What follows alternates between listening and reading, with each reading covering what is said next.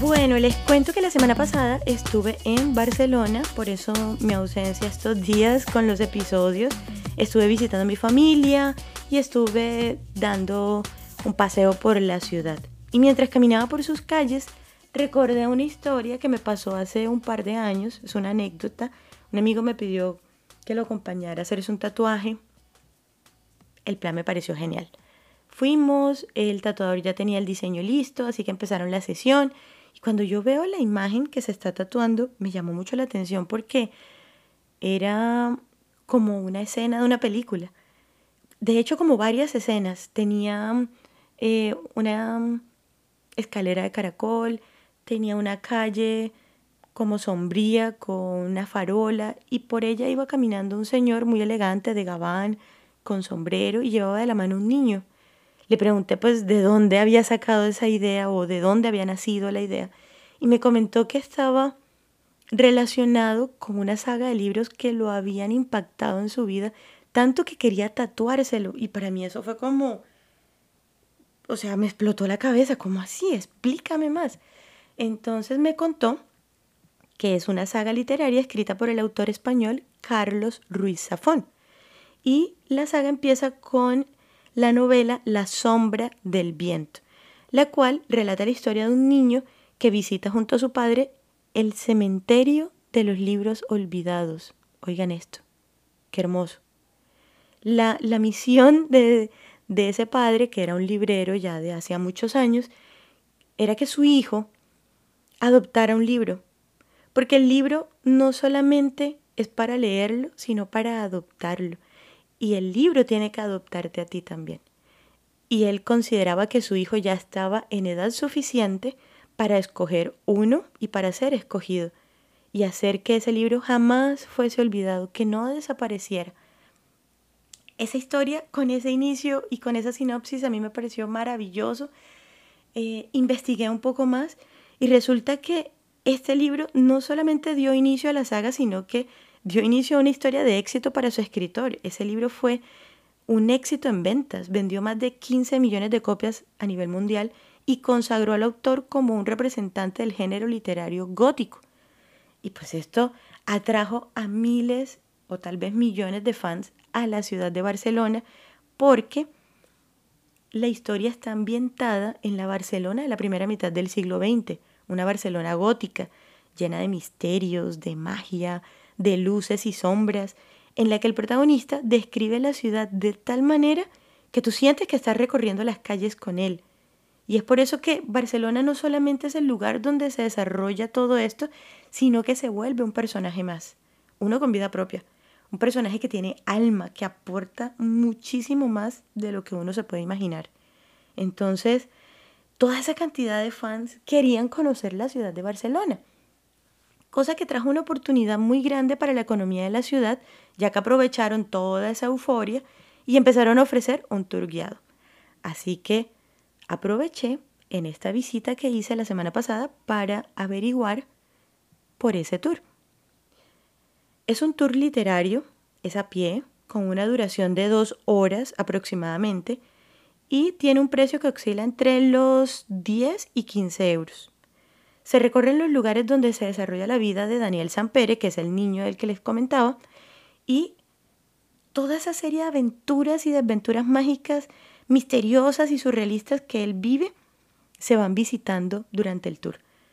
Pero lo más bonito es que el guía turístico no solamente te lleva y te cuenta la historia, sino que va leyendo fragmentos de la novela, cosa que me parece una experiencia magnífica para los fans porque permite como una mayor inmersión en la historia y en la arquitectura de la ciudad. Entonces eso me parece que vale la pena hacerlo, vale la pena eh, conocer los sitios donde fueron inspirados esas grandes obras que nos gustan, eh, tanto literarias como, como fílmicas. Entonces me puse a averiguar un poquito más, empecé a investigar y me di cuenta que España es un país que ha sido escenario de muchísimas películas y que ha sido fuente de inspiración para muchos libros e historias de diferentes tipos. Entonces me puse a buscar como por regiones. Bueno, pero ¿qué hay acá? Vamos a, vamos a investigar un poquito más. Entonces la comunidad de Andalucía es donde más eh, se llega con turismo cinematográfico porque la serie Juego de Tronos, conocida por muchos, que fue un éxito absoluto de HBO, eh, filmó muchos de sus escenarios más icónicos en, este país. Entonces, por ejemplo, el reino de Dorne, que era un castillo con muchos jardines y, con muchos escenarios hermosos, em, como clásicos, como de otra época, eso se encuentra en el Real Alcázar de Sevilla. Por favor, para los que hayan visitado ya Sevilla, imagínense haber ido a ver este sitio y haber sido fan y ser fan de la serie. Creo que hubiese sido una experiencia maravillosa para los que lo conocen, espectacular, y para los que no, pues incluyanlo en el tour cuando vayan a, visitar este, estas tierras. También está el impresionante conjunto arqueológico de Itálica, que son como unas ruinas del Imperio Romano muy emblemáticas y que sirvieron para recrear el pozo de dragones de la ciudad de desembarco del rey. Eso tiene que ser impactante, verlo en vivo. Y en Córdoba, que también hace parte de la comunidad de Andalucía, está el puente largo de la ciudad de Volantis, que es el puente romano de la ciudad. A mí eso me parece muy hermoso poder visitar esos sitios que, que hicieron parte de una historia tan atrapadora como la de Juego de Tronos. Ahora, en la comunidad de Cataluña, aparte de lo que les comenté de la sombra del viento, que fue no solamente fuente de inspiración, sino que la historia se desarrolla en ella, tenemos la película de Woody Allen, que se llama Vicky Cristina Barcelona, y cuando uno hace el tour en los buses de dos pisos, estos que son hop off, hop on, puedes ver muchas de las edificaciones que, que se ven en la película, lo cual es genial. Está también otro set de Juego de Tronos en Girona, que también hace parte de la comunidad de Cataluña, y la catedral de allá se convirtió en el Gran Septo de Baelor, que es una edificación hermosísima. Debe ser muy impactante verla en vivo y pues poderse tomar las fotos, ¿no? La comunidad de Madrid pues ha sido el set de miles de películas, de libros, etc. Pero ahora con lo más actual y que podemos tener a la mano está para los fans de la Casa de Papel paradas obligatorias como la Plaza de Callao o la fachada principal del Consejo Superior de Investigaciones Científicas, que es la que ellos utilizan como si fuera la Fábrica Nacional de Moneda y Timbre. Es una edificación gigante con unas columnas grandísimas, es muy imponente en la ciudad, bellísimo. También están los desagües El Chollo en San Martín de la Vega que hacen parte de esa serie. En la comunidad de Castilla y León está la provincia de Segovia y para los fanáticos del cine, del cine latinoamericano, El laberinto del fauno de Guillermo del Toro fue filmada en esta ciudad se rodó en las instalaciones de San Rafael, pues en las inmediaciones de San Rafael, y allá está la casa, el molino, el cuartel, donde estaba, mm, donde se desarrolla parte de la, de la historia. El laberinto, el propio laberinto del fauno, está allá, en el Prado de Juan Llanos. Hay una historia muy, muy particular del laberinto del fauno. Para los que no la han visto, por favor, es una película que hay que ver para los que ya la vieron, eh, hay una anécdota que cuenta Guillermo del Toro en una entrevista.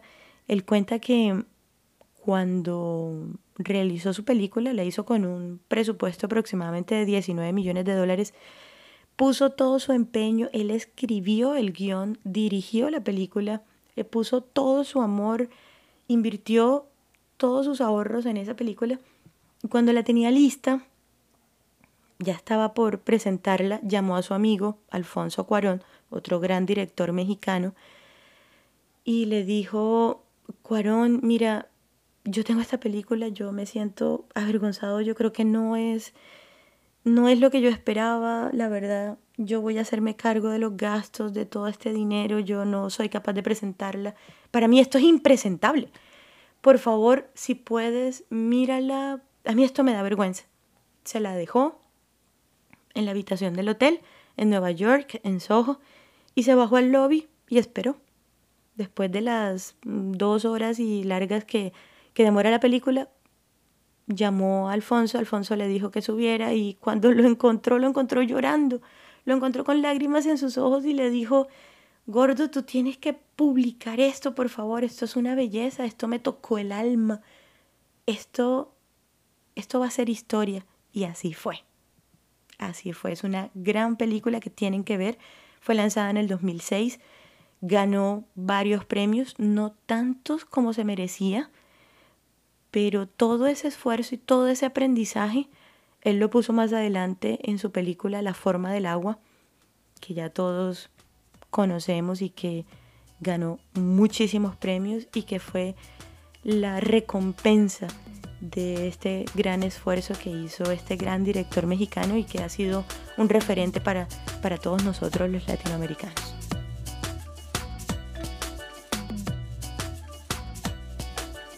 Todo eso que les cuento hoy, que sale un poco de lo que habíamos visto en los episodios pasados de noticias, quise compartirlo porque fue una experiencia maravillosa para mí poder recorrer las calles de Barcelona e ir recordando esta maravillosa obra de La sombra del viento y ver esos lugares icónicos de esta novela.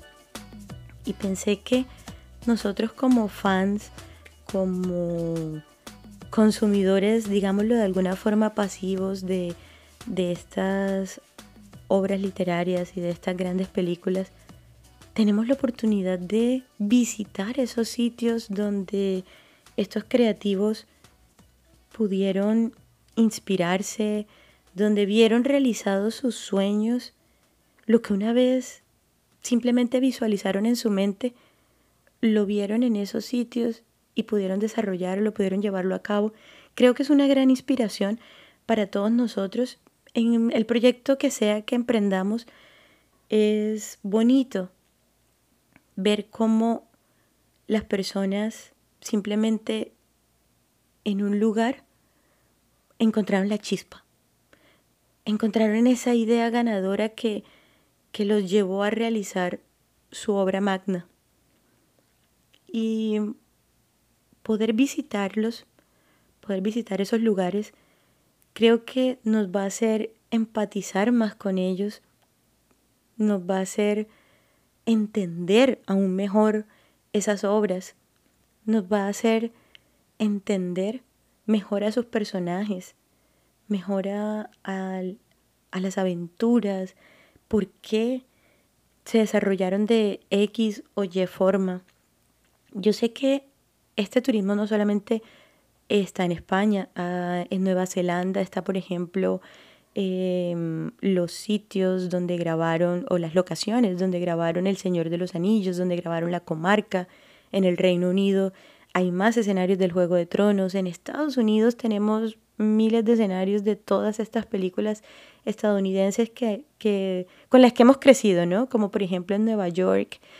Eh, todos esos edificios uno se siente que está dentro de las películas que tanto tiempo hemos visto y hemos disfrutado. Y eso cambia la vida, porque mm, te das cuenta que en lo más pequeño o en las cosas que vives en tu día a día puede haber una fuente de inspiración para tu proyecto personal, no necesariamente creativo, no necesariamente en este mundo de la fantasía y de la ciencia ficción y todo esto. Sea cual sea tu proyecto, creo que salir, conocer cosas nuevas, conocer nuevas culturas, nuevos lugares te puede inspirar y puede hacerte como decía ahorita, cumplir tus sueños, verlos materializados en un proyecto. Eso es maravilloso. Ahí les dejo esta reflexión y mm, los invito a que salgan, conozcan, paseen. El mundo es muy grande y hay muchísimo por conocer muchísimos sitios muy interesantes que aportan a nuestra vida personal. Eso es todo por hoy. Hasta luego.